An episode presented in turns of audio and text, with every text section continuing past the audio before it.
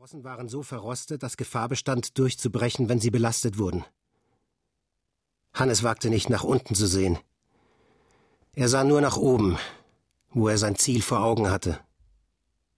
Endlich war Hannes am Dach angekommen. Er sah zum ersten Mal nach unten. Ihm wurde schwarz vor Augen. Er machte sie sofort wieder zu.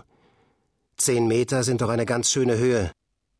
Damit er nicht vor Angst aufschrie, presste er die Zähne aufeinander, so sehr, dass ihm die Kiefer schmerzten. Aber er hatte leider nur den ersten Teil der Mutprobe abgelegt. Der zweite Teil bestand darin, dass er von der Leiter auf das Dach klettern und oben auf dem Fürst beide Arme heben und Krokodil rufen musste. Dann erst durfte er wieder herunterkommen. Los, weiter, kletter doch aufs Dach, rief Olaf. Nur keine Angst haben, Milchstraße, rief Frank. Maria sagte leise zu ihrem Bruder Lass ihn runterkommen. Er wird abstürzen. Aber Hannes kletterte schon. Von der Leiter über die Dachrinne auf das Dach, legte sich dort auf den Bauch und kroch langsam zum Fürst hoch, wobei er sich mit den Händen an den Dachziegeln hochzog und mit den Füßen, wenn er einen Halt gefunden hatte, abstützte. Das ging langsam.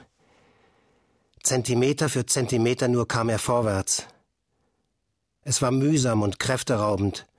Und er musste vorsichtig sein, denn im Laufe der Jahre waren viele Dachziegel morsch geworden, verwittert, so dass seine Kletterei nicht ungefährlich war.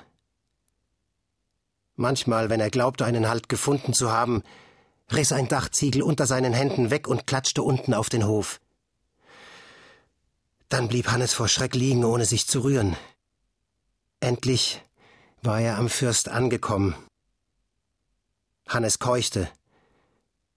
Er ruhte sich ein paar Minuten auf dem Bauch liegend aus, dann setzte er sich vorsichtig auf, hob beide Arme und rief Krokodil. Krokodil, ich hab's geschafft. Die Krokodiler unten auf dem Hof riefen zurück Du bist aufgenommen. Milchstraße, hurra, du bist aufgenommen.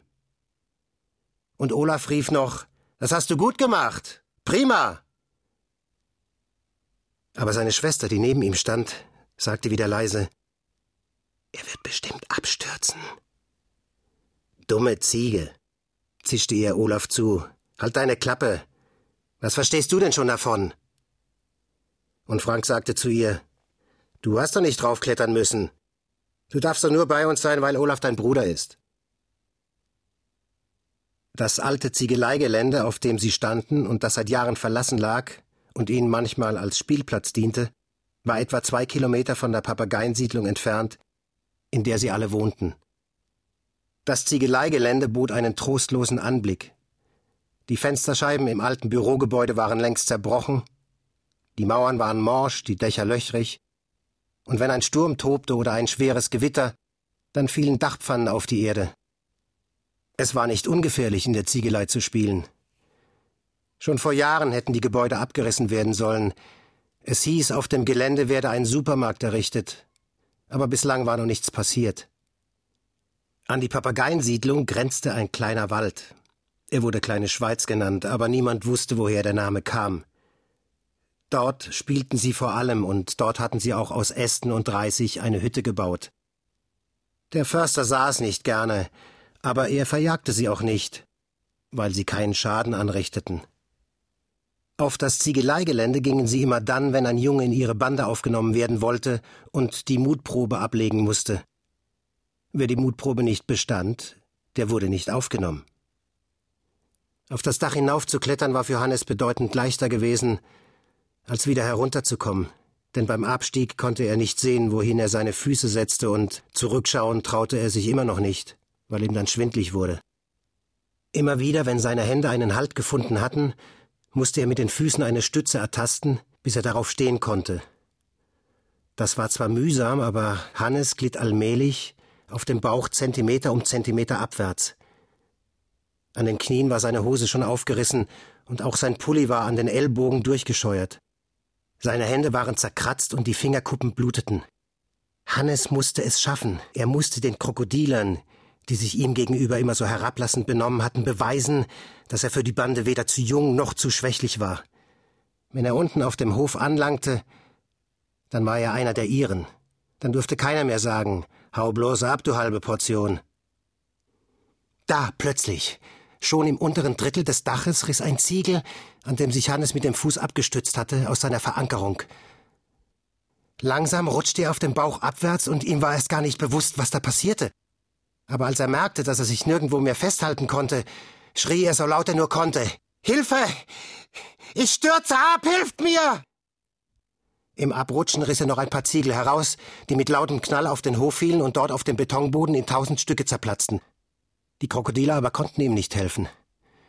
Sie sahen vor Schreck gelähmt nur hinauf auf das Dach und mussten ein paar Schritte zurücktreten, sonst wären sie von den herabfallenden Ziegeln getroffen worden. Maria biss sich vor lauter Aufregung auf die Faust. Olaf sah mit offenem Mund nach oben. Auch er brachte kein Wort hervor. Erst in der Dachrinne fand Hannes mit seinen Füßen wieder einen Halt. Seine Hände klammerte er um eine freiliegende Dachlatte. Endlich schrie Olaf Hannes, halt dich fest. Wir holen Hilfe, halt dich fest. Aber als Hannes in seiner Angst und Verzweiflung zu weinen anfing und zu schreien, liefen die Krokodiler plötzlich fort. Hannes hoffte, einer der Krokodiler würde zu ihm aufs Dach klettern, um ihm zu helfen. Seine Angst steigerte sich, weil auch die Dachrinne zu schwanken begann. Auch sie war aus der Halterung gerissen. Er musste fürchten, dass sie jeden Moment auseinanderbrach. Es war nur eine Frage der Zeit, wie lange die Dachrinne die Last noch trug. Auch Maria war anfangs so verwirrt, dass sie hinter den Jungen hergelaufen war.